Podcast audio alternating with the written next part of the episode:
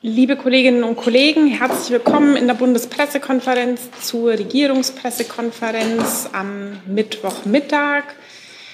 Ich sehe, es gibt zahlreiche Anwesende, es gibt zahlreiche Themen. Deswegen sage ich noch mal dazu, wir begrenzen auf eine Stunde und wir halten es mit der Regel eine Frage, eine Nachfrage, denn es gibt auch eine Anschluss-PK. Und ehe wir inhaltlich mit den Themen des Kabinetts anfangen, herzlich willkommen auch an Regierungssprecher Steffen Hebestreit und alle Sprecherinnen und Sprecher der Ministerien. So viel von mir. Wir starten mit den Themen des Kabinetts. Ja, fast erstmal auch von mir herzlich willkommen. Bevor ich zu den Kabinettsthemen komme, wie üblich am Mittwoch, würde ich gerne noch kurz etwas ähm, sagen zu einer Attentatserie in Israel. Mit großer Betroffenheit blicken wir auf die blutigste Anschlagsserie in Israel seit dem Jahr 2006. Mit dem Anschlag von gestern Abend erhöht sich die Zahl derjenigen, die seit vergangenem Dienstag in Israel bei drei Terroranschlägen zum, ums Leben gekommen sind, auf insgesamt elf. Wir verurteilen diese sinnlose Gewalt auf das Schärfste. Sie macht uns fassungslos. Unsere Gedanken sind bei den Opfern und ihren Angehörigen. Den Verwundeten wünschen wir eine rasche und vollständige Genesung. Und wir stehen in diesen schweren Stunden fest an der Seite Israels. Das erstmal vorab. Dann kommen wir zu den Themen der Kabinettssitzung. Die Bundesregierung hat heute die Fortsetzung der Beteiligung bewaffneter deutscher Streitkräfte an der Operation European Union Naval Force Mediterranean, IRINI oder IRINI, beschlossen. Der Einsatz soll bis 30. April 2023 verlängert werden und wird durch die Europäische Union geführt. Insgesamt können weiterhin bis zu 300 Soldatinnen und Soldaten dort eingesetzt werden. Der Deutsche Bundestag muss, das wissen Sie, dem Mandat selbstverständlich zustimmen. Die Hauptaufgabe der Operation bleibt die Umsetzung des Waffenembargos der Vereinten Nationen gegen Libyen. Die Operation soll auch dazu beitragen, die Ergebnisse der Berliner Libyen-Konferenz und die Anstrengungen der Stabilisierung Libyens weiter zu festigen und aktiv zum Friedensprozess des Landes beitragen. Außerdem soll die Operation einen Beitrag zur Verhinderung der illegalen Ausfuhr von Erdöl, einschließlich Rohöl und raffinierter Erdölerzeugnisse aus Libyen, leisten. Und sie soll helfen, das Geschäftsmodell von Schleusernetzwerken zu bekämpfen. Des Weiteren hat das Bundeskabinett heute die Formulierungshilfe für einen aus der Mitte des Deutschen Bundestages einzubringenden Gesetzentwurf zur Zahlung eines Bonus für Pflegekräfte in Krankenhäusern und Pflegeeinrichtungen beschlossen. Mit dem Pflegebonusgesetz soll die im Koalitionsvertrag vorgesehene Anerkennung der besonderen Leistungen der Pflegekräfte während der Corona-Pandemie durch einen weiteren Pflegebonus umgesetzt werden. Hierfür sollen insgesamt eine Milliarde Euro und zwar hälftig aufgeteilt auf Krankenhäuser und Pflegeeinrichtungen, aus dem Bundeshaushalt zur Verfügung gestellt werden. Krankenhäuser, die im Jahr 2021 viele mit dem Coronavirus infizierte Patientinnen und Patienten zu behandeln hatten, erhalten finanzielle Mittel für Bonuszahlungen. Darüber hinaus regelt das Pflegebonusgesetz Konkretisierungen in Bezug auf die Zahlung von Löhnen nach Tarif in der Pflege und zum Pflegeentgeltwert für Krankenhäuser ohne vereinbartes Pflegebudget. Und dann habe ich noch nicht aus dem Kabinett, doch hier noch aus der, nein, hier noch aus dem, nicht aus dem Kabinett, aber ebenso eine Ankündigung. Und zwar wird der Bundeskanzler am kommenden Samstag, 2. April, deshalb heute schon die Ankündigung, zwei Orte im Ruhrgebiet besuchen. Erste Station von 10 bis 11 Uhr ist die FWH Stahlguss GmbH in Mülheim an der Ruhr. Dort nimmt er zunächst an einem Rundgang durch die Gießerei teil. Anschließend wird es eine nicht öffentliche Gesprächsrunde mit Mitarbeitern und Vertretern des Unternehmens geben. Und zum Abschluss sind kurze Pressestatements mit dem Kanzler und Vertretern der, des Unternehmens vorgesehen. Und die zweite Station von 13 bis 14 Uhr ist das Projekt Innovation City der Stadt Bottrop. Dort informiert sich Herr Scholz über das Projekt Innovation City Ruhr. Dabei werden innovative Ideen und Lösungen entwickelt, wie den Herausforderungen des Klima- und Strukturwandels im urbanen Raum begegnet werden kann. Das Informationsgespräch ist nicht presseöffentlich, aber im, ja, im Anschluss wird der Bundeskanzler in unmittelbarer Nähe ein Plus-Energiehaus im sozialen Wohnungsbau besichtigen. Weitere Details zu den Terminen folgen später. Beide Veranstaltungen sind presseöffentlich. Soweit von mir aktiv. Vielen Dank bis hierhin. Hey Leute, der heutige Supporter dieser Sendung ist ihr alle. Und ihr alle seid die beste Unterstützung für unabhängigen, kommerzfreien Politikjournalismus auf dem Publikumsmarkt. Und darum bin ich ein Fan davon. Also ein Fan von euch. Macht weiter so. Per PayPal oder Überweisung. Danke dafür und jetzt geht's weiter. Ich sage gleich dazu, ähm, zum Pflegebonus gibt es noch eine gesonderte Pressekonferenz des Ministers um 14.30 Uhr im Gesundheitsministerium. So viel vorab. Ich habe dennoch Meldungen, Wortmeldungen zu den Kabinettsthemen. Fange an bei Herrn Jung und dann Frau Buschow. Ich wollte sowohl zu Irini als zum Pflegebonus was fragen. Was soll ich, womit soll ich starten? Ich meine, wir können, Herr Kautz, wollen Sie zum, äh, zum Pflegebonus noch was sagen? Sie können Ihre Frage mal loswerden. Ich wollte halt nicht nur wissen, ob... Auf die Pressekonferenz, auf die anschließend ist, weiß. verwiesen. Ja, ich wollte nur wissen, ob für Leasing-Pflegekräfte auch der Pflegebonus gelten wird. Ja. Danke. Dann machen wir doch gleich weiter mit äh, Irini. Hm, und bei Irini vielleicht ans BMVG oder ans AA, wie erfolgreich war denn die bisherige Überwachung des Waffenembargos und konnten Sie Embargo-Brüche feststellen in den letzten zwölf Monaten? Das war ja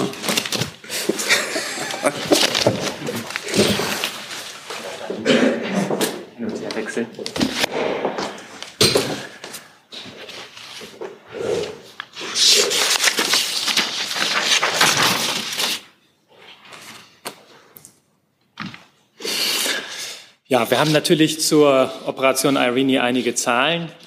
Ähm, generell ähm, geht es darum, ähm, die, äh, das Waffenembargo zu überwachen, gleichzeitig deeskalierend aufzutreten. Ähm, es gab bis 29. März durch ähm, deutsche Einheiten sieben unopposed boardings. Zusätzlich ähm, ist Ihnen ein Fall mit Sicherheit bekannt, der auch durch die Presse gegangen ist, und das ist das Boarding der Royal Diamond mit der Ladung von Treibstoff Jet. Ähm, und da wurde eben auch entsprechend etwas aufgedeckt mit einer Umleitung dieses, dieser entsprechenden Einheit. Und hinzu kamen äh, 71 sogenannte Friendly Approaches, bei denen man eben ähm, insbesondere das Lagebild dann noch unterstützen konnte und dafür sorgen konnte, dass ähm, die Operationsführung über die Informationen hat. Zur Information sonst noch, wir haben ja ähm, einige Daten mit dem heutigen Stand ähm, ist, dass wir vor allem mit ähm, P3C Orion sehr viele Einsatzflüge durchführen, um vor Ort zu wissen, ähm, wer sich in dem Seegebiet bewegt. Einsatzflüge P3C hatten wir 56, dann sogenannte Hailings oder Annäherungsmanöver, das sind 1760, insgesamt 22 Boardings. Das bedeutet, da ist bei Irene tatsächlich eine gewisse Aktivität, die eben auch dafür sorgt, dass die Aufgaben, die damit verbunden sind, erfüllt werden können von deutscher Seite.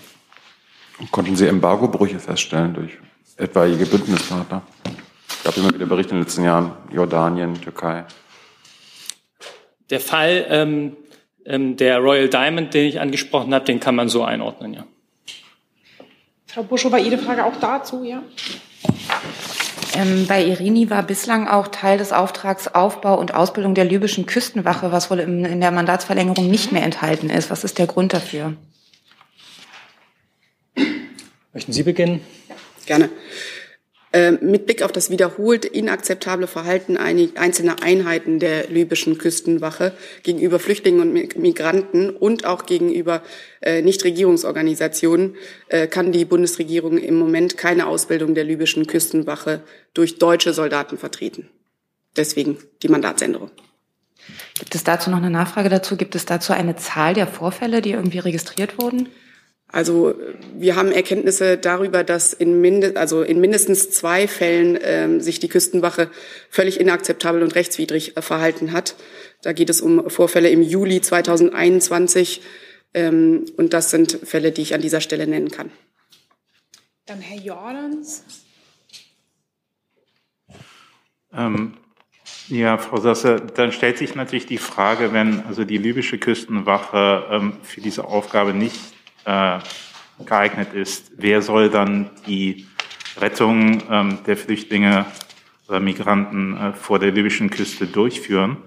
Und ähm, ganz akut gab es ja am Montag den Fall eines deutschen Schiffes mit ukrainischem Kapitän, das 32 Migranten ähm, in Seenot gerettet hat und jetzt die nach Malta bringen will.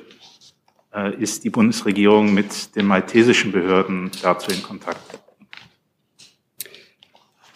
Um Ihre letzte Frage äh, vorweg zu beantworten, da müsste ich Ihnen äh, müsste ich Nachforschungen anstellen und Ihnen die Antwort nachreichen. Das habe ich hier gerade nicht parat.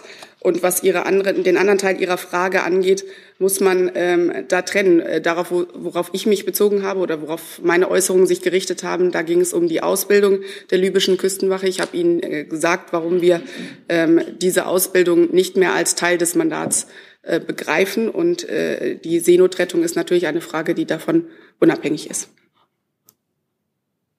Ja, aber das lässt ja offen, wer das jetzt tun soll, wenn also unausgebildete Libyer dafür nicht geeignet sind. Soll, sollen die Libyer das weitermachen oder jemand anders?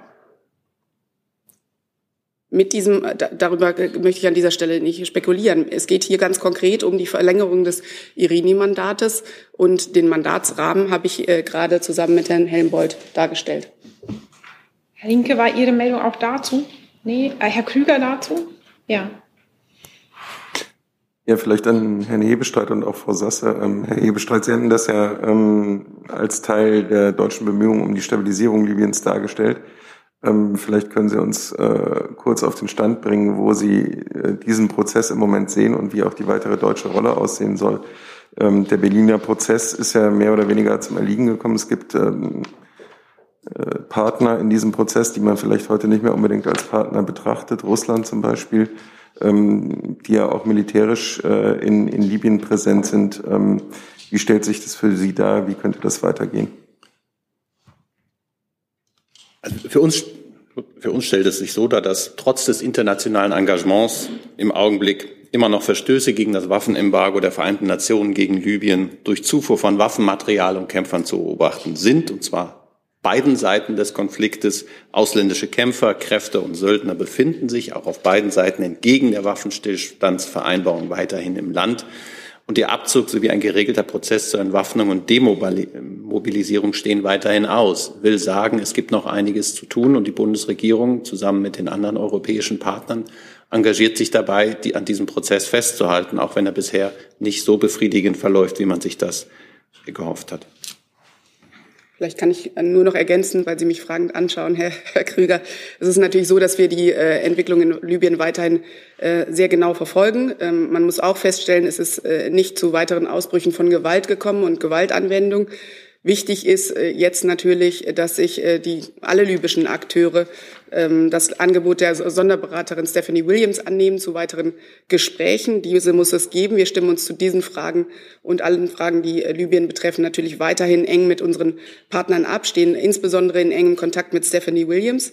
Und wir nehmen, das muss ich an dieser Stelle auch noch mal deutlich sagen, die Warnzeichen, äh, dass äh, es sozusagen Rückschritte geben könnte, sehr, sehr ernst. Umso wichtiger ist es, dass wir hier eine klare international abgestimmte Haltung aller Partner ähm, zu einer solchen Haltung finden und diese auch vertreten. Dann Herr Jung und dann Herr Rinke. Hm. Nur zwei Lernfragen, Frau Sasse. Gab es denn bisher eine Ausbildung der libyschen Küstenwache? Können Sie uns das vielleicht in Zahlen nennen? Und Herr Hebestreit, weil Sie auf die Verstöße des Waffenembargos hingewiesen haben, wer verstößt dann da auf beiden Seiten? Können Sie uns die Länder sagen? Also kann ich vorwegnehmen. Ich habe da keine Informationen in meinen Zetteln hier, welche Länder das sind. Äh, wenn wir die Erkenntnisse haben, gebe ich Ihnen gerne weiter. Und zur Ausbildung der libyschen Küstenwache, das hat bis jetzt nicht stattgefunden. Insofern ist die Mandatsanpassung auch eine Anpassung an die bisherige Realität vor Ort. Herr Linke. Eine kurze äh, Frage an Frau Sasse ähm, zur Lage in Libyen selber. Ähm, hat die Bundesregierung Informationen, dass äh, die von Russland ja dorthin entsandten Wagner-Söldner aus dem Land abgezogen werden. Es gibt ja Berichte, dass äh, offenbar diese Söldnertruppe aus anderen Ländern äh, Afrikas, äh, Mali, ähm, in die Ukraine gebracht werden sollen. Ist das aus Libyen auch der Fall? Ich kann Ihnen an dieser Stelle über keine Erkenntnisse dieser Art berichten. Unsere äh, Forderung in der Hinsicht ist ja weiterhin steht ist, ist weiterhin klar. Ähm, dass äh, zu einer Befriedung Libyens natürlich dringend auch der Abzug aller ausländischen Söldner gehört. Das haben wir in der Vergangenheit immer wieder deutlich gemacht. Gibt es jetzt noch Fragen zu den Kabinettsthemen? Das sehe ich nicht. Dann machen wir inhaltlich mal weiter und ich fange an bei Herrn Küstner. Ähm, ich hätte eine Frage zu dem äh, berühmten Raketenabwehrschirm. Ähm, da gibt es ja jetzt diese Art von Fact-Finding-Mission von Bundestagsabgeordneten in Israel. Ich wollte mal fragen, ob ähm, die Bundesregierung ähm, da weitergekommen ist bei, dem, bei der Entscheidung, einen Raketenschutzschirm anzuschaffen und falls ja, ob ähm, schon irgendeine Andeutung gibt, dass dieses Arrow-3-System aus Israel da passend wäre. Dazu gibt es keinen neuen Stand zu dem, den ich hier breit am vorgestern was, am Montag vorgetragen habe. Darf ich kurz nachfragen, stehen Sie denn irgendwie in Kontakt mit den Abgeordneten? Also gibt es da irgendeine Art von Rückkopplung, auch wenn die wieder zurückgekehrt sind, oder ist das völlig unabhängig? Ich glaube, ich habe am Montag schon darauf hingewiesen, dass es eine Trennung zwischen Legislative und Exekutive gibt und dass die Reise des Verteidigungsausschusses oder Teile des Verteidigungsausschusses nach Israel mit der Thematik, die hier über eine Presseveröffentlichung und dann eine Nachfrage, die der Bundeskanzler am Sonntag in einer Fernsehsendung beantwortet hat, dass es da keinerlei Zusammenhang gibt und insoweit ähm, gibt es da auch keine, wie haben Sie das genannt, Fact-Finding, Mission und Rückkopplung. Trotzdem ist es natürlich so, dass man ständig im Gespräch ist zwischen den Parlamentariern und der Exekutiven. Insofern kann ich nicht ausschließen, dass man auch nach dieser Reise miteinander spricht. Aber ich ähm, würde allen nochmal anraten, das, was ich Montag hier dargelegt habe, zu dem Sachverhalt nochmal genau nachzulesen. Und dann ist es vielleicht auch etwas weniger dringlich. Dazu Herr Daves. Ja, ich habe zum Verteidigungskomplex eine Frage, jetzt nicht zu dem Iron Dome unbedingt oder dem anderen System. Jetzt sind Sie schon dran, dann machen wir da weiter. Herr Helmut, ähm, die Verteidigungsministerin hatte gestern in Washington gesagt, dass äh, Deutschland der zweitgrößte Waffenlieferant an die Ukraine sei. Ich nehme jetzt mal an, der größte Waffenlieferant wäre demnach die USA mit Sicherheit. Ähm, gibt es da irgendwelche Zahlen Ihrerseits, mit denen Sie diese Behauptung äh, untermauern könnten? Also das hat mich hat das überrascht, weil bislang hatte ich immer den Eindruck, dass da andere Länder mehr liefern. Ja, Sie wissen ja, dass wir bezogen auf die Waffenlieferungen auch, was die Kommunikation angeht, sehr zurückhaltend sind. Und das bedeutet eben nicht, dass wir nicht auch tätig sind. Ähm, mit Blick auf die Zahlen, die Zahlen ändern sich natürlich und man kann sie auch auf verschiedene Weise erfassen. Man kann beispielsweise den Wert der Waren erfassen, man kann das Gewicht der Waren erfassen oder hat noch andere Möglichkeiten, das zu tun. Und je nachdem, wie man das erfasst, ähm, kommt man zu unterschiedlichen Zahlen. Ähm, aber unabhängig davon, wenn man das gesamte Maß an, gehört Deutschland auf jeden Fall zu den ersten dreien weltweit mit Blick auf die Waffenlieferung. Nachfrage? Das heißt nicht unbedingt der zweitgrößte Waffenlieferant. Darf ich? Auch äh, mit Blick auf ähm, bestimmte Anteile, also insbesondere äh, Gewicht, logistische Kategorien, kommen wir auch auf die zweite Stelle. Ja. Herr Jolk, war Ihre Meldung dazu auch? zu, zu diesem Themenkomplex, sonst würde ich nämlich gerne in der Chronologie bleiben. Dazu? Okay, aber dann machen wir mal ähm, dazu, Herr Lose, gut. Dann würde ich dazu gerne nochmal nachfragen, Herr Helmut, können Sie das mal ein bisschen präzisieren, in welcher Kategorie? Also ist der Unterschied, ob Gewicht oder Wirkung der Waffen, Zahl der Waffen. Also das ist ja offensichtlich aufgeschlüsselt. Da hätte ich gerne da noch mal ein bisschen mehr Kenntnisse darüber, wie dieses Ranking, nachdem wir auf dem Platz zwei oder drei sind, ähm, zustande kommt. Ja, also ich habe das eigentlich schon beantwortet. Es kommt darauf an, welche Kategorie man wählt. Und wenn es tatsächlich um die ähm, logistischen äh, Kategorie einer Tonnage oder Gewicht äh, ist, kommen wir auf den Platz zwei. Je nachdem, welche anderen Bereiche ähm, man wendet, beispielsweise bei Wert würde man, glaube ich, auf drei kommen. Das kann sich aber auch morgen wieder ändern. Ähm, denn ähm, da ist einiges in Bewegung und ähm, von daher muss man bei diesen, erstens ist, geht es gar nicht um Ranking, sondern es geht um, um die Unterstützung, die geleistet wird. Ähm, es geht darum, für Sie auch Größenordnungen einschätzen zu können. Und ich glaube, das war auch wichtig, dass wir Ihnen diese Größenordnung einmal mitgeben, auch bei den vielen Spekulationen, die dazu im Raum sind. Die Größenordnung haben Sie. Und ich glaube, auf dieser Basis kann man kommunikativ gut weiterarbeiten. Ähm, was ähm, Details zu Waffenlieferungen angeht, bleiben wir bei der Linie. Wir bitten um Verständnis, dass wir da nicht Details nennen können. Das liegt eben auch daran, dass, das haben wir hier schon mehrfach erörtert, dass dadurch ähm, Waffenlieferungen auch gefährdet werden. Und da möchte ich auch in dem Zusammenhang nochmal darauf hinweisen, dass dieser Hinweis ja auch nicht nur von unserer Seite kam, sondern auch von der stellvertretenden ähm, ukrainischen Verteidigungsministerin, die da um Zurückhaltung gebeten hat. Das ist also von meiner Seite sehr wichtig. Und ich möchte hier deswegen nochmal darum bitten, Verständnis zu haben, wenn ich nicht weiter ins Detail gehen kann. Gleichwohl Größenordnung einzuschätzen, ist für, für Sie, glaube ich, wichtig. Und ähm, so ist es auch einzuordnen. Trotzdem zwei Nachfragen dazu. Einmal Herr Jolkwer, dann Herr Rieke. Ja, äh, Herr Helmholt, äh, gehört zu den Gewichtsangaben auch der Kraftstoff, also Dieselkraftstoff, der von Deutschland in die Ukraine geliefert wird? Ja, ich, bleibe ich bei dem, was ich jetzt sagte. Ähm, ich bitte um Verständnis. Ich kann hier nicht weiter ins Detail gehen. Herr Rinke? Ähm, ja, ich muss doch noch mal nachfragen nach äh, den Listen. Es kursieren ja Listen, was Deutschland geliefert habe. Und das macht es natürlich ein bisschen schwer, äh, dann zu beurteilen, ähm, welchen Informationen man trauen soll oder nicht. Also das Verständnis ist, glaube ich, bei allen da, dass man vor der Lieferung das nicht bekannt gibt. Aber was spricht dagegen, dass man zumindestens äh, die Bereiche, ähm, Herr Lohse hatte es ja gerade gefragt, der Waffentypen, äh, die geliefert wurden, wenn sie denn am Ziel sind, bekannt gibt? Das habe ich noch nicht verstanden. Ja, also wir machen uns permanent darüber Gedanken, wie wir am besten kommunizieren. Wir sehen auch, dass ähm, Ihr Erkenntnisinteresse vorhanden ist. Wir sehen auch, was in den Medien kursiert. Ich kann Ihnen an dieser Stelle aber nur sagen, ähm, wenn wir meinen, dass wir etwas geben können an Informationen für Sie, ohne dass es jemanden gefährdet, dann werden wir das tun. Aber zum jetzigen Zeitpunkt kann ich über die genannten Informationen nicht hinausgehen. So, in dem Versuch, es zu bündeln, bleibe ich jetzt mal noch bei dem Themenkomplex Ukraine und, und bin zuerst bei Herrn Küstner. Ja, meine Frage wäre, ähm, die russische Seite hatte ja bei den Verhandlungen in der Türkei gestern angekündigt, äh, Truppen in nennenswerter Zahl abzuziehen in den Raum um Kiew ähm, und dann eher so Richtung Ostukraine zu verlagern. Ich wollte fragen, ob die Bundesregierung da irgendwelche Erkenntnisse darüber hat, dass da tatsächlich Bewegung ist und ob es auch nur den leisesten Hauch eines ähm, von Bewegung hin zu Richtung Waffenstillstand gibt nach diesen Gesprächen oder wie würden Sie das bewerten, was da jetzt gestern rausgekommen ist? Im Augenblick würde ich das noch gar nicht bewerten. Sie haben ja zu Recht gesagt, das war gestern Abend. Ähm, ich wäre bei sowas, auch die Erfahrung zeigt das grundsätzlich immer zurückhaltend und auch skeptisch. Äh, wir beobachten das, ähm, sowohl das, was in der Ukraine sich bewegt, als auch diese diese, ähm, äh, diese Gespräche in der Türkei und lassen uns auch von den Seiten jeweils unterrichten, wie sie das so sehen. Aber da gibt es im Augenblick keinen aktuelleren Stand als den, den Sie haben. So, dann Herr Rinke und dann Herr Jolkwa. Eine Frage an Frau Sasse. Die äh, USA haben ihre Staatsbürger aufgefordert, möglichst Russland zu verlassen.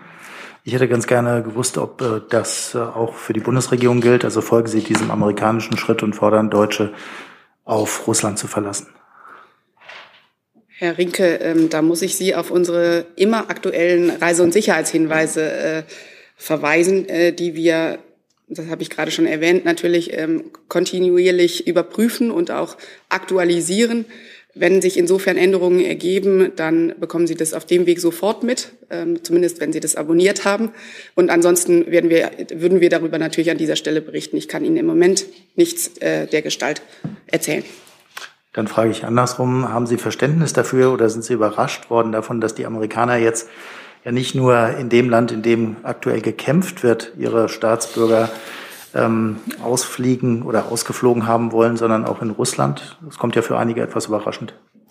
Also dass die Lage auch in Russland in vielerlei Hinsicht äh, angespannt ist, darüber haben wir hier immer wieder berichtet. Da geht es um Einschränkungen für Journalisten, es geht um Einschränkungen für Unternehmen, äh, es geht um Einschränkungen auch für äh, normale Staatsangehörige von Drittländern und natürlich auch um äh, Repressionen gegen die Opposition im Land. Das sind sehr viele unterschiedliche ähm, Situationen oder Elemente einer Situation, die insgesamt sehr schwierig und angespannt ist, wie ich gerade ähm, dargestellt habe. Ähm, selbstverständlich beobachten wir aus allen möglichen Blickwinkeln diese Lage sehr, sehr intensiv. Auch äh, stehen hierzu natürlich auch in äh, kontinuierlicher Abstimmung mit allen Partnern, auch den USA. Und falls wir, in, äh, falls wir Schritte ergreifen, dann würden wir an dieser Stelle, wie gesagt, darüber berichten oder Sie könnten es durch die Veränderung der Reise- und Sicherheitshinweise entnehmen. Herr Jolk und dann Herr Lose. Ja, Herr Hebestreit, es war natürlich sehr schade, dass Sie die Ergebnisse der Runde in Istanbul nicht bewerten möchten. Aber vielleicht können Sie zumindest zu zwei ukrainischen Vorschlägen sich äußern. Und zwar die Sicherheitsgarantien, äh, wobei Deutschland auch eine Rolle spielen soll. Das ist das eine. Und das zweite, diese Idee mit 15 Jahren Verhandlungen über den Status der Krim. Zu diesen zwei Punkten, gibt es da eine Meinung von Ihnen? Nein, also wir sind ja jetzt mitten in diesen Gesprächen sozusagen. Wir haben immer gesagt, die Gespräche führt die ukrainische Seite und die russische Seite und es verbietet sich von uns auch aus, eine Bewertung auch der Verhandlungspositionen vorzunehmen. Ich kann aber, ich glaube, soweit sagen, dass äh, Präsident Zelensky in mehreren Telefonaten mit dem deutschen Bundeskanzler auch die Frage nach einem, einer Bereitschaft, Sicherheitsgarant zu werden, mit anderen ähm, gestellt hat. Und der Bundeskanzler hat äh, seine generelle ähm, ja, Bereitschaft signalisiert für Deutschland. Man müsste sich natürlich das genau angucken, wie es dann ausformuliert sein würde. Aber dass Deutschland, wie auch viele andere Länder, da durchaus bereit sein, als Sicherheitsgarant zu agieren. Herr Lose und dann Herr Steinkohl. Das passt genau dazu, Herr Hebestreit.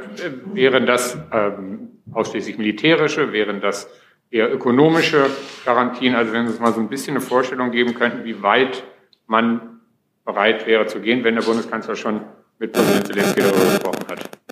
Es bleibt ja bei unserer Linie, dass wir kein militärischer Akteur dieses Krieges werden wollen. Und auch, es geht ja dann um die Frage nach einem, einem Friedensabkommen, ähm, welche Garantien man dann leisten kann und was es heißt. Und genau das ist es ja, was jetzt diskutiert werden muss miteinander. Also wie schafft man es, das Sicherheitsbedürfnis der Ukraine ähm, im Zuge der, der Verhandlungen ähm, zu befriedigen und gleichzeitig ähm, ein Abkommen zu vereinbaren, das beide Seiten aufrichtig abschließen wollen.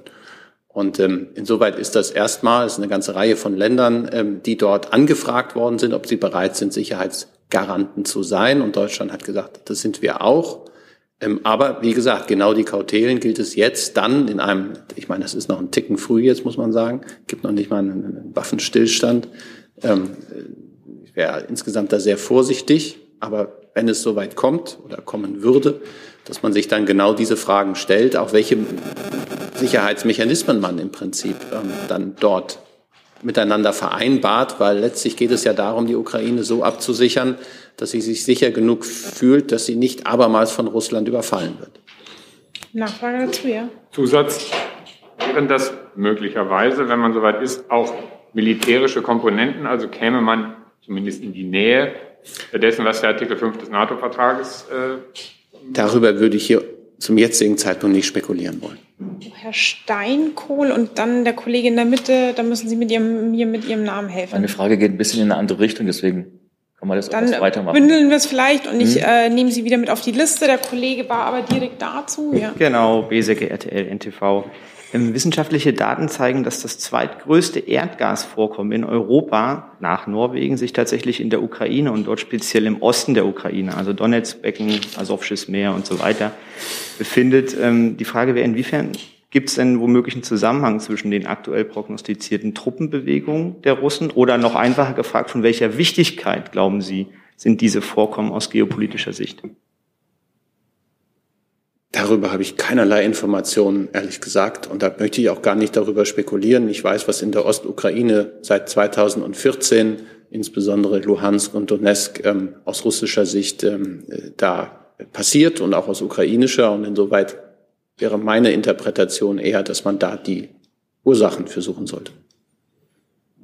Nachfrage, wenn diese Daten denn stimmen und darauf deutet einiges hin, wäre das ja im übertragenen Sinne die Möglichkeit der Schaffung eines Role Models, wenn die Ukraine dort zu Wohlstand kommt und eine Erklärung dafür, warum vielleicht Putin jetzt versucht, die Ostukraine für sich zu behalten, um dann einen vermeintlich ja, schwächeren westlichen Teil der Ukraine zu schaffen.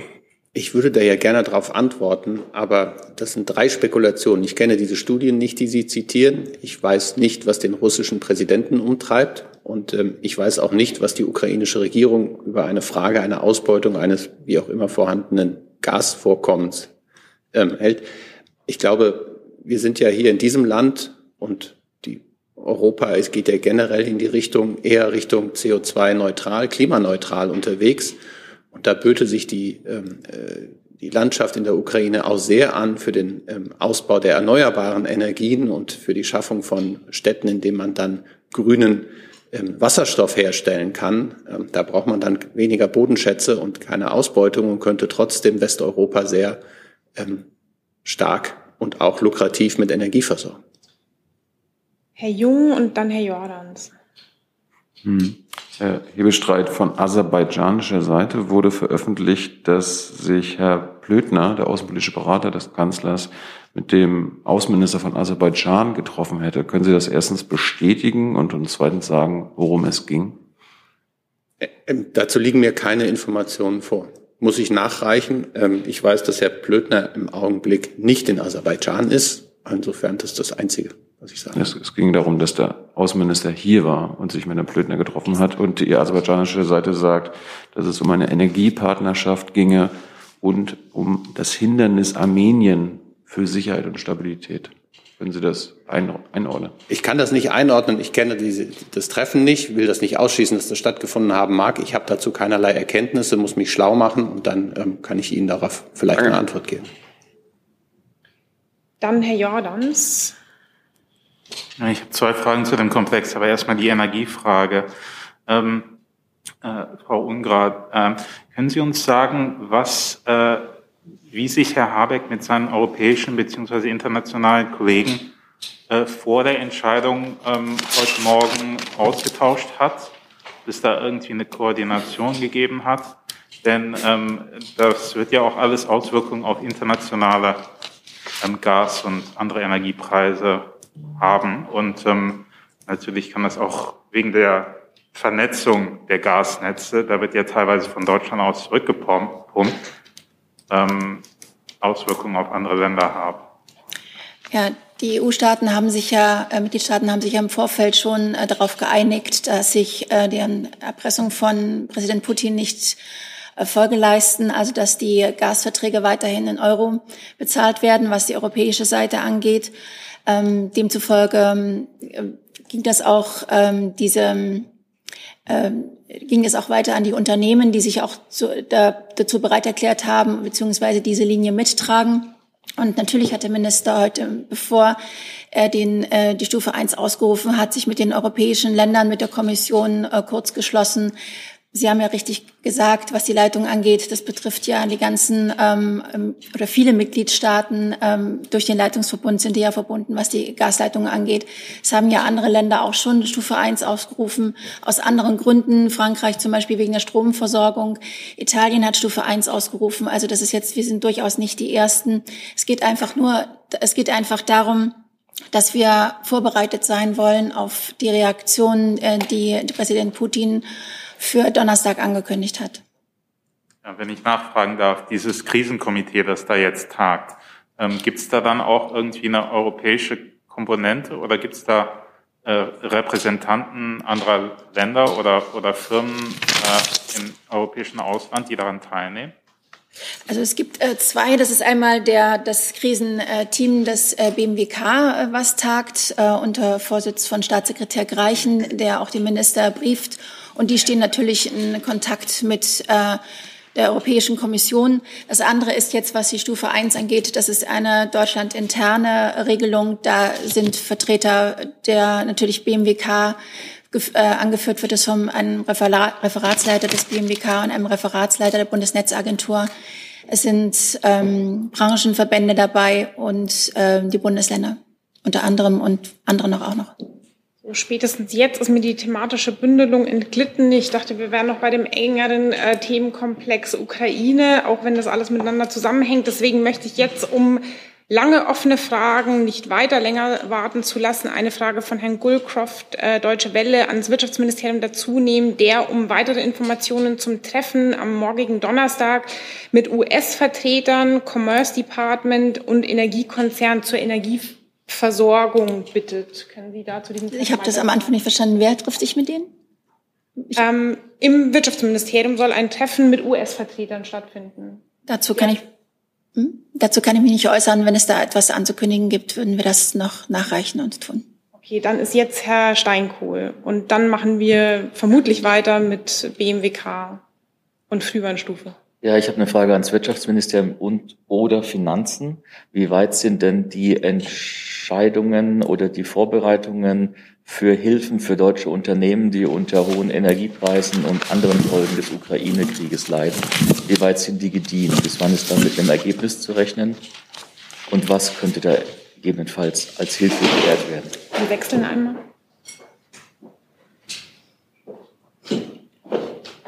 Ich fange mal an, ja. Also die Arbeiten an dem Programm äh, laufen auf Hochtouren. Wir stehen in engen Austausch mit der Kreditanstalt für Wiederaufbau bezüglich eines Kreditprogramms für die betroffenen Unternehmen.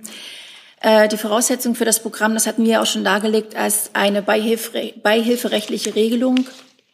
Äh, die Kommission hat nach Konsultationen mit den Mitgliedstaaten einen befristeten Rahmen für staatliche Beihilfe vorgelegt. Ähm, dieser Rahmen zielt darauf ab, die wirtschaftlichen Folgen des Kriegs, in, ähm, der von Russland ausgeht, gegen die Ukraine durch eine vereinfachte Gewährung von Beihilfen abzufedern.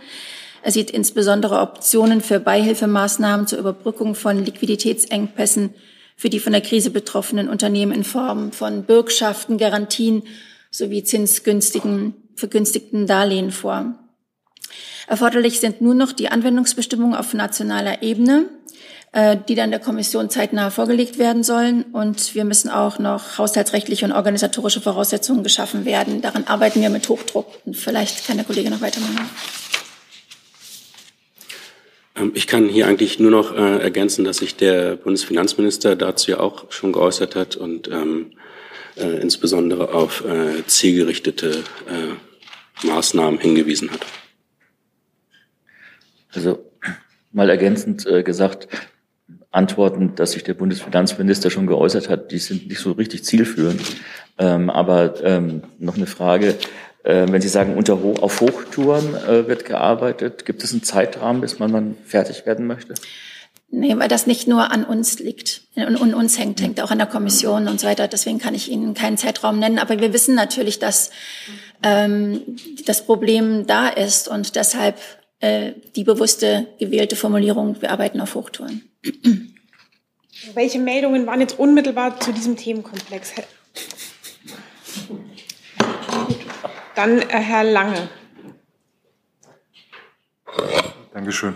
Äh, Frau Ungard, ich habe noch eine, eine, Verständnisfrage. Es gab für, von Sanktionen betroffene Firmen, also so rum, von Firmen, die durch die russischen, die gegen Russland gerichteten Sanktionen betroffen waren, keine, keinen staatlichen Ausgleich. Jetzt gibt es einen, es sind aber auch Kriegsfolgen. Können Sie mir noch mal erklären, was da jetzt der Unterschied ist? Und habe ich Sie richtig verstanden, dass es sich ausschließlich um Kredite handelt, die dann später auch zurückgezahlt werden müssen? Danke. Also wie das Programm dann genau aussieht, das kann ich nicht sagen, weil das noch nicht steht. Da muss ich Sie noch um etwas Geduld bitten. Und die erste Frage, können Sie die nochmal wiederholen, bitte? Ja, die erste Frage war in der Tat doof formuliert. Es gab Sanktionen gegen Russland, die deutsche Firmen geschädigt haben. Da hatten die deutschen Firmen keinen Anspruch auf finanziellen Ausgleich, keinen Anspruch auf Beihilfen, wenn ich das richtig im Kopf habe. Jetzt gibt es diesen Ausgleich, das sind wieder Kriegsfolgen. Äh, wo ist da jetzt der Unterschied, auch beihilferechtlich gesehen? Danke. Sie meinen frühere Sanktionen, die früher schon stattgefunden haben? Nee, nee. Ich meine, die Sanktionen gegen Russland haben ja Auswirkungen auf deutsche Firmen. Ja. So. Das Auslandsgeschäft zum Beispiel wurde aber der, wenn das Auslandsgeschäft deutscher Firmen gelitten hat, wurde das nicht kompensiert bis jetzt. Jetzt leidet das Geschäft deutscher Firmen durch die Auswirkungen des Krieges. Jetzt gibt's Hilfen. Was ist der Unterschied? Ich kann jetzt Ihren, Ihren Unterschied nicht ganz äh, nachvollziehen. Fest steht, dass ähm, durch ähm, die Sanktionen jetzt in einem größeren Maßstab Unternehmen betroffen sind und wir deshalb zu der Entscheidung gekommen sind, dass ähm, wir für die Wirtschaft Hilfen auflegen müssen beziehungsweise Hilfen anbieten müssen. Herr Lange, vielleicht kann ich, kann ich ergänzen. Ich glaube, ich verstehe, was Sie meinen. Im Augenblick werden ja die Hilfen konzipiert die unterschiedlich aussehen können. Und dann können auch die Firmen, die in einem ersten Schritt, als die Sanktionen erlassen worden sind, keine Hilfen beanspruchen konnten, weil es diese Hilfen noch nicht gegeben hat, natürlich auch berücksichtigt, Berücksichtigung finden. Das ist gerade Teil eines der Diskussionen, die geführt werden. Also es ist jetzt nicht so, dass man sagt, die einen gucken in die Röhre und die anderen, den anderen wird jetzt geholfen, sondern wenn man hilft, und das, diese Entscheidung ist grundsätzlich getroffen, ähm, und alles Weitere wird sich jetzt ähm, zwischen den Ressorts und dann vor allem in der Absprache mit der EU-Kommission ähm, miteinander geklärt werden. Dann wird geguckt, ähm, jetzt habe ich den Anfang meines Satzes leider nicht ganz präsent, wie ich da heil rauskomme, aber Sie wissen, was ich meine. Das waren vier Einschübe zu viel. Dann mache ich weiter. es ist beruhigend zu hören, dass nicht nur mir Dinge entgleiten hier vorne. ähm, Herr Delfs und dann Herr Jung. Ja, Frau, Frau Umbert, heute nochmal zu der Pressekonferenz des Wirtschaftsministers heute Morgen. Er hatte am Ende der Konferenz, der Pressekonferenz nochmal gesagt, ähm, dass die Vorgaben dieser Verordnung, was die Unternehmen angeht, also eigentlich zu abstrakt wären, um, um damit zu arbeiten. Jetzt ist meine Frage, also wenn es um die Priorisierung geht der Unternehmen im, im Abschaltfall oder im Ernstfall, ähm, wie frei ist denn da eigentlich die Bundesnetzagentur oder das Wirtschaftsministerium, wenn es um diese Entscheidung geht? Das ist ja im Grunde genommen eine EU-Verordnung, die in Deutschland ja auch umgesetzt werden muss. Aber wie groß ist da eigentlich die Freiheit, dass man dann doch bei der Priorisierung bestimmte Unternehmen sozusagen doch bevorzugt behandelt, weil sie systemrelevant sind. Die Bundesnetzagentur ähm, gestaltet gerade eine Abfrage bei den Unternehmen, ähm, wie wichtig äh, die Gaslieferung ist für das Unternehmen. Und dann gibt es jetzt gerade Rückmeldungen seitens der Unternehmen. Und jetzt muss es eine Priorisierung des äh, Stabes geben, den ich vorhin ja erwähnt hatte, wie der sich zusammengesetzt welche ähm, Unternehmen da zu priorisieren sind. Wir haben es ja schon gesagt, äh, Bevölkerung steht da in erster Linie, auch Krankenhäuser, Pflegeeinrichtungen, ähnliches. Wenn es dann zu Unternehmen kommt, dieser Krisenstab, also nicht das BMWK alleine, nicht die Bundesnetzagentur alleine, sondern insgesamt eine Priorisierung aufstellen. Die gilt natürlich erst für die Notfallstufe drei. Also das hat jetzt noch keine Wirksamkeit, das ist klar. Und ähm, das ist sicherlich eine sehr, sehr schwierige Entscheidung, weil ja auch immer Folgeketten dranhängen. Also wenn Sie ähm, zum Beispiel Lebensmittelindustrie priorisieren, was natürlich ist, dann müssen Sie auch die Verpackungsindustrie priorisieren, weil es braucht ja Verpackungen für die Lebensmittelindustrie, bei der Pharmaindustrie ähnlich. Also das ist eine schwierige Entscheidung. Da ist aber keine, da gibt es aber keine Vorgaben seitens der Kommission. Das heißt, ganz kurz nochmal Nachfrage, das heißt, diese Befragung der Unternehmen hat schon begonnen, sozusagen? Also die hat schon vor dieser ersten Phase der Notfall, ja. äh, Gasnotfallregelung. Äh ja, wir bereiten uns ja auf, das hat der Minister auch immer wieder betont, äh, seit Amtsantritt, dass wir den, ähm, dass wir auf, uns auf alle Eventualitäten vorbereiten. Und natürlich hat dann also eine Befragung schon begonnen. Das heißt aber nicht, dass es irgendeine Entscheidung gibt, die wird es erst bei drei geben. Und es gibt auch jetzt noch keine Entscheidung über die Priorisierung. Mhm. Ja. Darf ich, aller, sorry, allerletzte Frage, nur eine Verständnisfrage. Diese Stufen zwei und drei klingt jetzt komisch, aber muss da wirklich dann Stufe zwei praktisch eingehalten werden und dann erst drei oder kann man gleich zu drei gehen? Also ist eine technische Frage, aber. Ich ja, die Frage ist berechtigt, aber es gibt drei Stufen und äh, die haben auch eine Logik, dass sie in, eingehalten werden. So. Herr Jung und dann Herr. Das heißt, Entschuldigung, ein Satz noch dazu, bitte. Das heißt natürlich nicht in einer Extremlage, dass dann gleich ähm, die drei ausgerufen werden kann, aber die sehen wir momentan noch nicht. Eine Verständnisfrage gehen wir jetzt ans BMF oder an Hebestreit. Der Spritpreis sinkt ja aktuell wieder. Äh, wird es ähm, wenn der Preis zum Beispiel jetzt wieder auf Vorkriegsniveau sinkt, trotzdem äh, die Maßnahmen im Entlastungspaket geben zur Senkung dessen? Oder ist das denn überflüssig? Das ist jetzt, äh, also ich habe die Senkung der Spritpreise in dem Sinne noch nicht erlebt, aber ich war auch gestern und heute noch nicht bei der Tankstelle. Ähm, das wäre wieder eine hypothetische Frage. Es ist jetzt so, dass dieses Entlastungspaket natürlich noch den normalen parlamentarischen Weg gehen wird. Und wenn sich da neue äh, Grundlagen oder die Grundlagen massiv verändern würden, dann würde man da sicherlich auch noch mal drauf gucken. Ich sehe das im Augenblick nicht, habe noch nicht die Hoffnung und ähm, insofern kann ich Ihnen da auch keinen neuen Stand geben.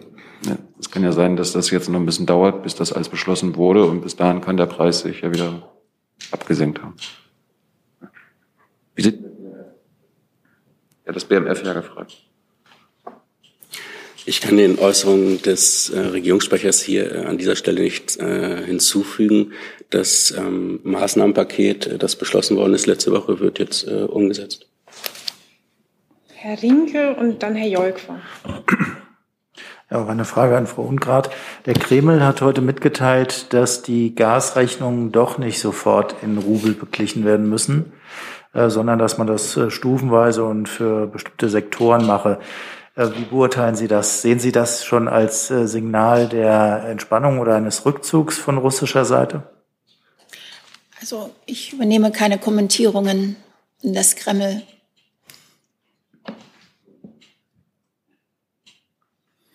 Dann Herr Jolkwa.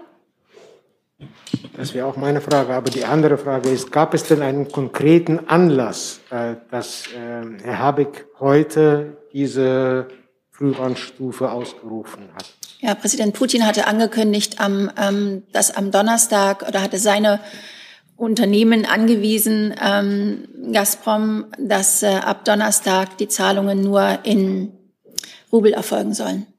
Und das ist der Anlass. Aber jetzt ist es ja wieder zurückgenommen, wird auch die, die Frühwarnstufe jetzt wieder zurückgenommen. Ja, die Frühwarnstufe hat ja erstmal nur mal nur den, ähm, den, den Sinn, dass wir darüber nachdenken, was für einen Gasverbrauch haben wir, wo können wir Gas einsparen, wo kann jeder bei seinem Gas, äh, bei seinem Gasverbrauch einsparen, wo können Unternehmen einsparen. Es ist eine Sensibilisierung des Themas. Mehr ist es erstmal die Frühwarnstufe eins nicht.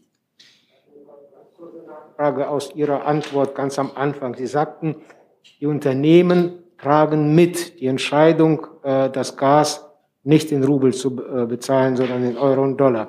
Hat es Gespräche mit diesen Firmen gegeben ja. und die haben es zugesagt? Fest. Ja. Okay, danke. Herr Küstner. Auch nochmal eine Lernfrage zu dem Thema. Gibt es klare Kriterien, ab wann Stufe 2 und 3 greifen? Also wenn jetzt Putin morgen dann doch sagt, ich akzeptiere nur noch Zahlungen in Rubel, würde dann automatisch Stufe 2 oder gar 3 eintreten oder ist das nicht so klar formuliert? Ich kann dem, was der Krisenstab äh, ähm, vorschlägt, nicht vorgreifen. Das ist die Sache des Stabes, der muss das genau entscheiden. Es gibt ja Kriterien, wann Stufe, äh, was Stufe 1, 2 und 3 bedeutet. Und die implizieren ja auch, ähm, wann sie eintreten können. Aber ich kann nicht sagen, ab wann das ist. Das ist Sache des, des Stabes. Diese Kriterien können Sie auch auf unserer Seite, BMWK-Seite, lesen, finden. Vielleicht als kleiner Hinweis, wenn wir heute am Mittwoch die erste Stufe mit dem Blick darauf, dass am Donnerstag der russische Präsident sein Unternehmen anweisen könnte, ähm, auslösen, ist die Wahrscheinlichkeit, wenn er es dann tut, am Donnerstag sofort Stufe 2 oder 3 kommen, nicht übermäßig groß. Herr Delbs? Frau Ungrad, ich habe äh, eine Frage zu, zu dem Unternehmen äh, Wingas. Das ist ja eine hundertprozentige Tochter von Gazprom. Jetzt sitzt, glaube ich, in London und äh, ist momentan, glaube ich, in finanziellen Schwierigkeiten. Und soweit ich weiß, ist für 20 Prozent der deutschen Gaslieferungen aus Russland verantwortlich. Äh, Gibt es da irgendwelche Versuche seitens der Bundesregierung, dieses Unternehmen zu stützen? Weil der Ausfall wäre ja dann auch für Deutschland nicht gut. Beziehungsweise gab es Kontakte äh, mit Stellen, mit, mit äh, Repräsentanten des Unternehmens. Äh, angeblich hat es da auch Gespräche schon gegeben mit äh, äh, äh, Leuten aus äh, Großbritannien, die da wohl sehr besorgt sind. Die Gespräche kann ich aus, Seite, aus BMWK-Seite äh, nicht bestätigen. Und das Einzige, was ich Ihnen dazu sagen kann, dass wir natürlich auch generell das Verhalten von Gazprom, der Gazprom-Töchter und so weiter beobachten, auch wie sie jetzt in dieser Situation reagieren. Gespräche mit ähm, okay und ähnliches kann ich Ihnen von BMWK-Seite nicht bestätigen. Der Kollege Goldcroft von der Deutschen Welle fragt nochmal nach dem benannten Treffen mit US-Vertretern nach. Ähm, es sei ein Treffen von US-Regierung und Energiekonzern, wie schon letzte Woche von Reuters und Bloomberg berichtet worden sei. Die US-Botschaft bestätigt, dass ein Treffen morgen stattfindet. Ich frage nochmal nach, ob Sie trotzdem nichts weiter dazu sagen können. Genau. Ich kann nichts weiter dazu sagen. Wenn es etwas anzukündigen gibt, werden wir das tun und das würde ich dann auch nachreichen. Ähm, Yul Ree von der Yonhap Nachrichtenagentur aus Südkorea fragt zu G7, welche Gastländer wird die Bundesregierung zum G7-Gipfel einladen? Gibt es mal an Sie, Herr Hebestreit?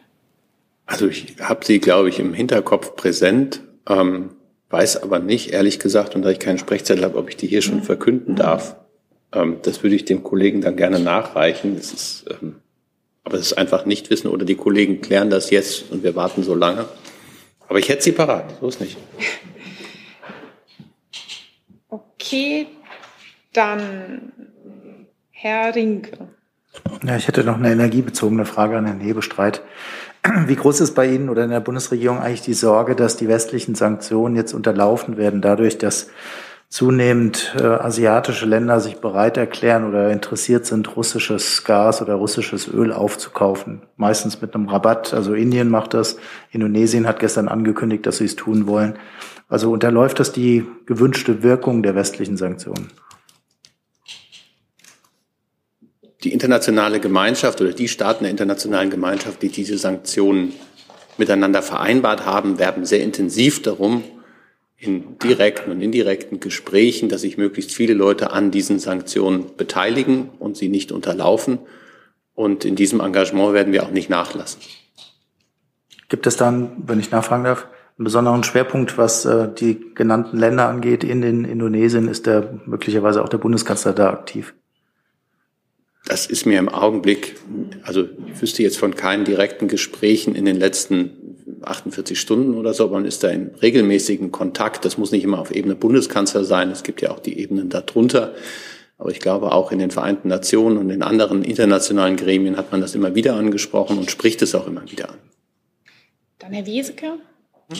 Ja, da bräuchte ich das BMEL mal, bitte. Das ist heute nicht da. Ist heute gar nicht da? Deswegen würden Dann- Sie können die Frage vortragen Okay. und dann. Vielleicht kann ja auch. Herr Hebestreit da antworten. Es geht nochmal, wir waren ja eben bei Spritpreisen. Ähm, Es geht auch darum, dass Branchenvertreter gerade bei Getreideprodukten auch vor massivem Preisanstieg waren. Ich will jetzt gar nicht von diesen Worst-Case-Szenarios, 10 Euro für Brot und so weiter sprechen, aber grundsätzlich die Frage, ähm, wie bewertet man diese Warnung und welche Mechanismen, welche Instrumente gäbe es, um das für den Verbraucher eigentlich erschwinglich halten zu können? Ich glaube, da würde ich an die Kollegen des BMEL gerne verweisen. Genau, die Frage ist vorgetragen und dann bitten wir um eine Nachreichung dazu. Dann bin ich bei Herrn Jung und dann bei der Kollegin in der Mitte. Ich habe ein neues Thema. Ja, ich, Äh, also, geht- ja. Geht auch ins. BMVG äh, zum Thema Mali. Äh, mich würde interessieren, warum die Bundeswehr äh, für, für den Einsatz in Mali eine Aufrüstung ihres Feldhospitals in Auftrag gegeben hat, wenn doch der Auftrag im Mai endet. Ich habe dazu im Moment keine Informationen mit. Das müssten wir gegebenenfalls ähm, nachreichen. Sie können es aber nicht dementieren, richtig? Bitte? Sie wollen es nicht Ich dementieren. reiche was nach, wenn, wenn wir dazu was nachzureichen haben. Danke. Dann bin ich bei der Kollegin in der Mitte. Ich sehe das Mikro nicht. Das Jetzt, ja. Ja, Nina Hase, Deutsche Welle. Ich habe noch mal eine Frage zu äh, dem Frühwarnsystem, Frau Ungardt. Äh, der Minister hat ja auch an die Bevölkerung appelliert, den Konsum ein bisschen zu reduzieren. Inwiefern wird das jetzt auch noch begleitet? Gibt es eine Kampagne? Wird es irgendwie Maßnahmen geben? Ist der Druck jetzt doch höher, vielleicht auf etwas zurückzugreifen wie einen autofreien Sonntag etc.? Also haben wir da solche Maßnahmen zu erwarten? Danke. Also zu solchen Maßnahmen kann ich mich nicht äußern. Das ist nicht geplant, ist auch nicht unser Bereich. Aber äh, wir machen eine Kampagne vom BMWK über Energiesparen, welche Möglichkeiten es gibt, ähm, welche Möglichkeiten auch der Bürger hat. Die finden Sie auf unserer Webseite. Wenn Sie das jetzt nicht finden, können Sie mir gerne schreiben, schicke ich Ihnen. Okay, aber es ist jetzt nicht automatisch so, dass über solche Dinge wie äh, den autofreien Sonntag im Rahmen dieser Kampagne irgendwie diskutiert. Seitens des BMWK nicht, nein. Sind noch Fragen offen? Herr Jordans. Ja, meine Frage geht an Herrn Hebestreit und Frau Sasse nochmal zum Thema der ähm, Journalisten äh, in Russland. Ähm, die Situation wird ja für die zunehmend schwierig. Können Sie ein bisschen lauter sprechen, dass man so ja, übertragen wenn, wenn Journalisten in Russland akkurat berichten wollen, riskieren sie ja dort Strafverfolgung. Selbst Novaya Gazette, die ja das, den Nobelpreis gewonnen haben, stellen derzeit ihre Arbeit ein. Was macht denn die Bundesregierung, um die Berichterstattung russischer Journalisten ähm, zu ermöglichen, äh, gegebenenfalls sie von Deutschland aus berichten zu lassen?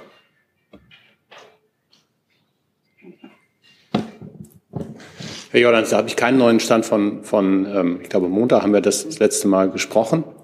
Ähm, da haben wir, glaube ich, gesagt, dass wir uns das genau angucken müssen. Es ist nicht ganz einfach, ähm, weil es ja neben dem Aufenthaltsstatus, den man ja erwerben kann hier, ähm, wenn man die Qualifikationen dafür hat, geht es ja dann um die Frage einer wirtschaftlichen Basis für solche Berichterstattung. Darüber muss man sich unterhalten. Ähm, da müsste Ihnen auch nochmal das BKM, also der die Medienbeauftragte ähm, und für Kultur und Medien nochmal, ähm, müsste ich nochmal mit ihr sprechen, was da an Planung ist. Und das Auswärtige Amt ist da auch noch im Gespräch. Da haben wir aber in den letzten 36 Stunden keinen neuen Stand gehabt. Wenn ich da nachfragen kann, also ähm, ich glaube, äh, die finanzielle Förderung könnte für einige Journalisten sogar ein, ein Hindernis sein oder Abschreckung nach Deutschland zu kommen, denn man will ja ganz sicher nicht äh, irgendwie als von Deutschland geförderter im Ausland arbeitender Journalist gelten. Mir geht es da eher konkret um die Erleichterung für Visa-Anforderungen und so weiter und so fort. Die sind ja für Russen nicht ähm, klein. Da sind mir keine Überlegungen im Augenblick bekannt, aber wie gesagt, ich bleibe bei dem, was ich Montag Ihnen schon gesagt habe und dass wir das Thema prüfen. Herr Steinkohl. Ich habe äh, eine Frage zum Thema Achtung Corona spielt dort noch gar keine Rolle. Herr Hebestreit ist, die Länder beklagen, dass es aus dem äh, Gesundheitsministerium und aus dem Justizministerium unterschiedliche Signale gibt, ob man ein ganzes Bundesland, also zum Beispiel Hamburg, zum Hotspot erklären kann. Wie schaut denn die einheitliche Haltung der Bundesregierung zu dieser Frage aus? Also wenn ich es richtig mitgekriegt habe, haben sich mehrere Länder bereits landesweit als Hotspot erklärt. Und insofern würde das beinhalten, dass es dann auch gehen müsste. Sonst ginge es ja nicht.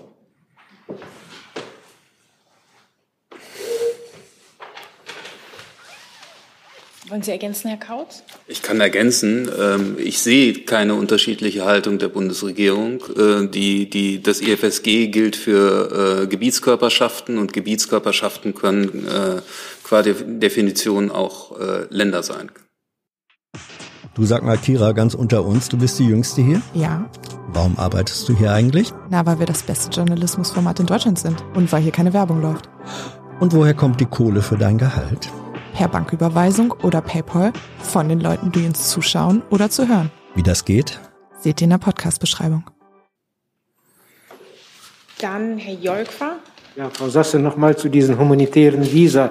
Ich hatte ja am Montag schon Ihren Kollegen danach gefragt. Gibt es denn eine Idee, sowas ähnliches wie in Afghanistan geschehen ist, also äh, Leute gezielt äh, zu helfen, die dort Gefahr laufen, ins Gefängnis zu kommen. Also ich denke an Zivilaktivisten oder Journalisten, Oppositionelle. Also äh, soweit ich weiß, hatte Herr Wagner, mein Kollege, ja schon am Montag auch auf Schutzprogramme hingewiesen, die bereits existieren. Dazu zählt unter anderem die Elisabeth Selbert-Initiative, verschiedene andere Schutzprogramme, die sich jeweils an unterschiedliche Zielgruppen, an unterschiedlichen Zielgruppen oder an unterschiedliche Zielgruppen richten. Und äh, hinzu kommt natürlich, Herr Hebestreit hat es gerade ausgeführt, dass wir äh, selbstverständlich vor dem Hintergrund dieser Lage, die wir selbst, selbstverständlich äh, als sehr schwierig ansehen und bei der wir auch die unterschiedlichen Interessen der äh, Gruppen im Blick haben, äh, dass wir da sehr konkret über äh, praxistaugliche Lösungen äh, nachdenken, kontinuierlich. Und wenn wir dazu etwas an dieser Stelle berichten können, werden wir das tun. Aber ähm, wie gesagt, diese Gespräche laufen auch noch. So, ich habe jetzt keine weiteren Fragen auf der Liste und mit Blick auf die Zeit noch würde eine Nachlieferung, ja. weil das die Neugierde, was die vier zusätzlichen Gastler, vier sind es, glaube ich, die muss ich noch ein bisschen auf die Folter spannen. Ähm, da wurde mir gerade signalisiert, da noch nicht alle eine formale Einladung haben, sollten Sie es nicht von Ihnen erfahren, sondern von uns. Insofern müssen Sie noch etwas gedulden, aber sobald wir das dann erledigt haben, werden Sie auch informiert. Vielen Dank. Dann haben wir noch eine Nachlieferung vom AA. Genau, ich habe noch die Nachlieferung auf die Frage von Herrn Jordans ähm, zum Fall im Mittelmeer. Der Fall ist uns be bekannt. Es geht da ganz konkret ja um den Fall einer äh, Nichtregierungsorganisation, die sich im Bereich der Seenotrettung äh, einsetzt. Wir verfolgen den Einsatz äh, äh, privater Seenotrettungsschiffe im Mittelmeer und stehen mit dieser konkreten Nichtregierungsorganisation auch in Kontakt. Vielen Dank an Sie alle und eine gute Woche noch.